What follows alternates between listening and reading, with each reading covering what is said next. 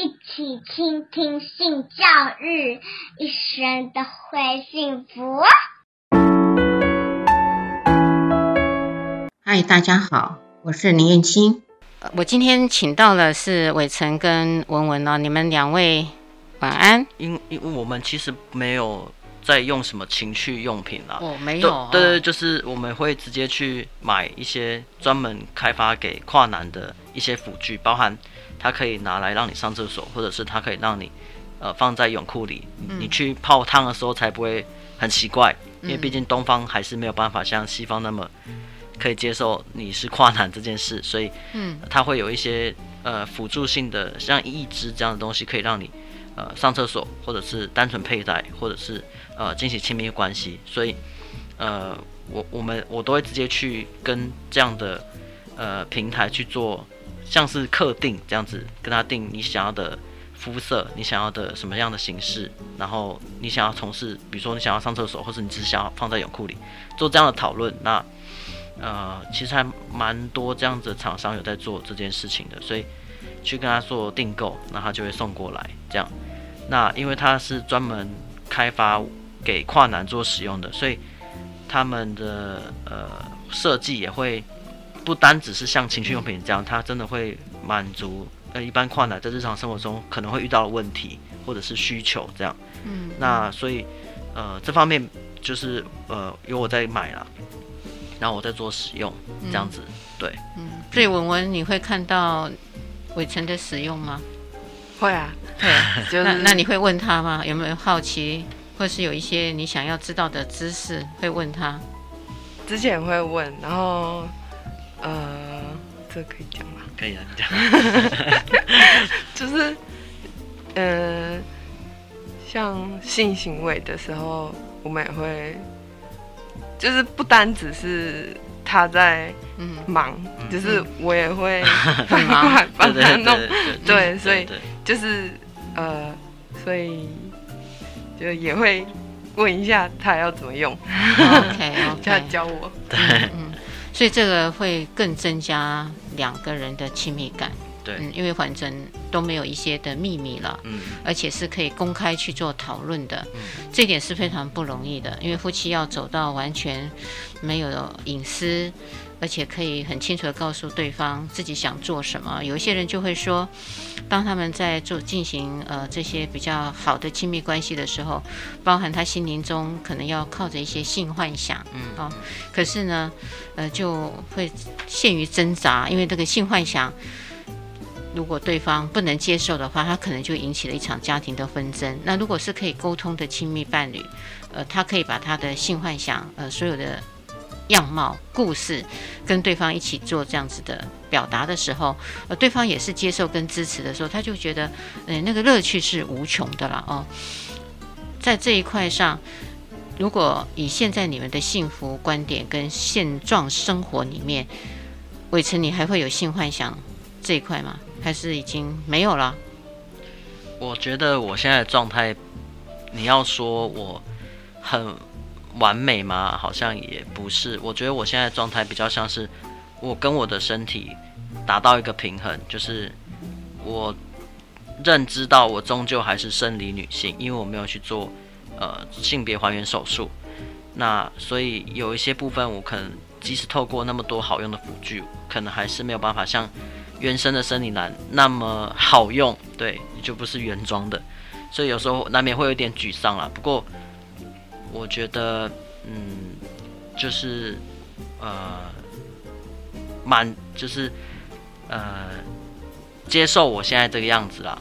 所以，嗯，我我觉得这算是一个还让我可以好好专注在现在生活的方式。嗯，对对对，不要。再去想说，嗯，对我来说就是好高骛远的东西，对，所以你你要说我现在到一个我最希望的样子吗？也不是，因为我我觉得我最希望的当然是，我希望我出生的时候就是一个原生男性，那我真的不用走这一大段路，挨这么多刀。但是，呃，既然已已如此，我也不会再去想说。那我为什么过这么辛苦？为什么我出生不是什么？这这这这太怨天尤人，所以我就觉得现在算是一个我跟我自己身体达到平衡的状态。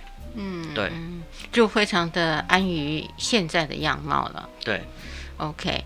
那伟成，呃，以你自己这样一路走过来哦，你自己在看别的像这样子的跨性哦，嗯，你自己会有什么样的一个看法跟建议呢？我觉得，嗯。像最近，呃，伴侣盟有在积极推动免术换证这件事情，我觉得还蛮有意义的，是因为我花了这么多的时间，还有金钱，还有呃这么多身体上不适，去达到社会对我的期待，就是我必须要做这么多这么多的事情，我才是一个社会上给我的男性的标签。但是这件事情，在我不做这件事情之前，我已经觉得我自己是男性了。那如果可以最终可以走到免术换证这件事情的话，很棒，是因为这些人他他在出生遇到这么多不适，那他其实呃他的意志在很早很早就已经确定他想要当，他觉得他自己是男生，或者他自己是女生，他不用去做任何的精神鉴定，去让别人说，对你真的是觉得你自己是男生，去。满足这个条件，我才可以跟别人说，我就我觉得我自己是男生，那更不需要花这么多的钱去做什么手术啊，什么跟家庭的一些革命，我觉得真的不需要。那所以我觉得，诶，给跨性别的族群一个很大的的建议是，呃，我我觉得这这条路已经在走了啦，就是免术换证这件事情，跟大家对于性少数的尊重这件事情，一直都有在推动。只是真的比较慢。那给跨性别族群的人的建议就是，呃，再撑一下子，撑到呃大家都共同努力的那条路很快就会到。那你们就再撑一下子。然后如果呃还有一个就是，呃手术跟换证与否取决于你自己，你到底能，如果你很不喜欢你自己的身体，那你就去花一点功夫。然后得到你最想要的样子，然后好好生活。那如果你觉得你自己是男生或女生，但是你不介意你的身体是什么样的样貌，那你真的可以不用挨这一刀。嗯，对，所以这是我给跨性别族群的朋友的一个建议。嗯，对，这个是一个非常重要的里程碑。嗯。当然，我觉得这个里程碑以外呢，就是还有一些的家长们的改变也很重要。从伟成你从小遭遇到的父母上那么清楚而且断然的一个反对，嗯，在家长们的阻力其实是很大的哦。那你会对家长们会有什么样的一个呼吁吗？万一他们的小朋友、孩子们会有这样子的一个渴望？这些的家长们应该是用什么样的一个心态跟行为来引领他们的小孩？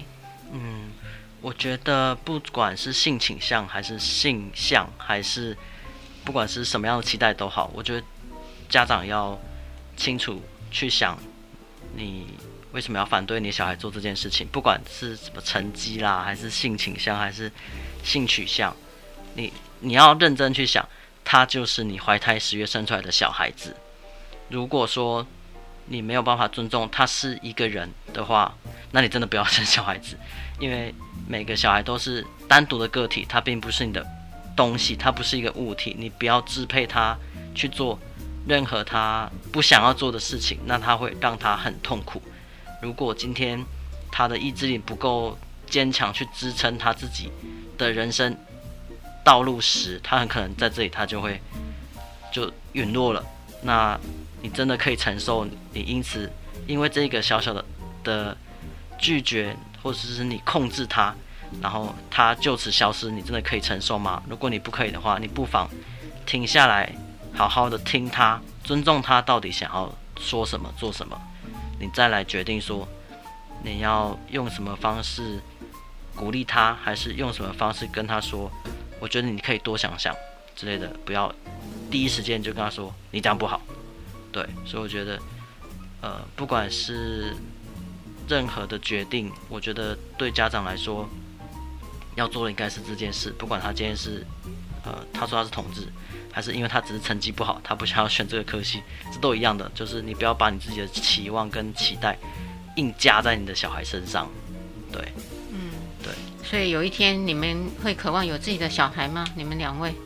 嗯，我们之前有讨论过，讨论的结果，讨论结果是先不要。哦，这个很特 别，呃、为什么先不要？呃，因为我们会觉觉得现在的生活不那么好过，那就是因因为我们自己现在是一个小孩的，呃。成长为人的角度来看，会觉得，如果我的爸妈没有办法可以支持我做，比如说最现实面买房买车娶老婆这件事情的话，我一个人打拼真的是太累了。那我觉得以我们两个目前的状况，可能没有办法那么有能力支持他。比如说他可以义无反顾想说他要去留学，或者他想要学什么才艺，我们都可以完全支持。那这样好像又让他可以。让他在起跑点就输别人一截的话，那倒不如我们不要因为我们一己的私欲造成这个小朋友的痛苦。对，这是我们目前觉得先不要的最重要的原因啊。所以伟成，你考虑的还是养小孩的整个过程的投入的经费，能不能好好的去照顾完他，是你们最大的考量啊、哦。希望你们这样子的考量，有一天这些的顾虑都没有了，而且能够很顺利的，哎，我可以拥有小孩了，因为这些都可以解除了啊、哦。希望希望。非常谢谢你们今天呃来到我们的节目里头受访啊，那也到了尾声了，欢迎持续收听倾听性教育，大家一起来找幸福。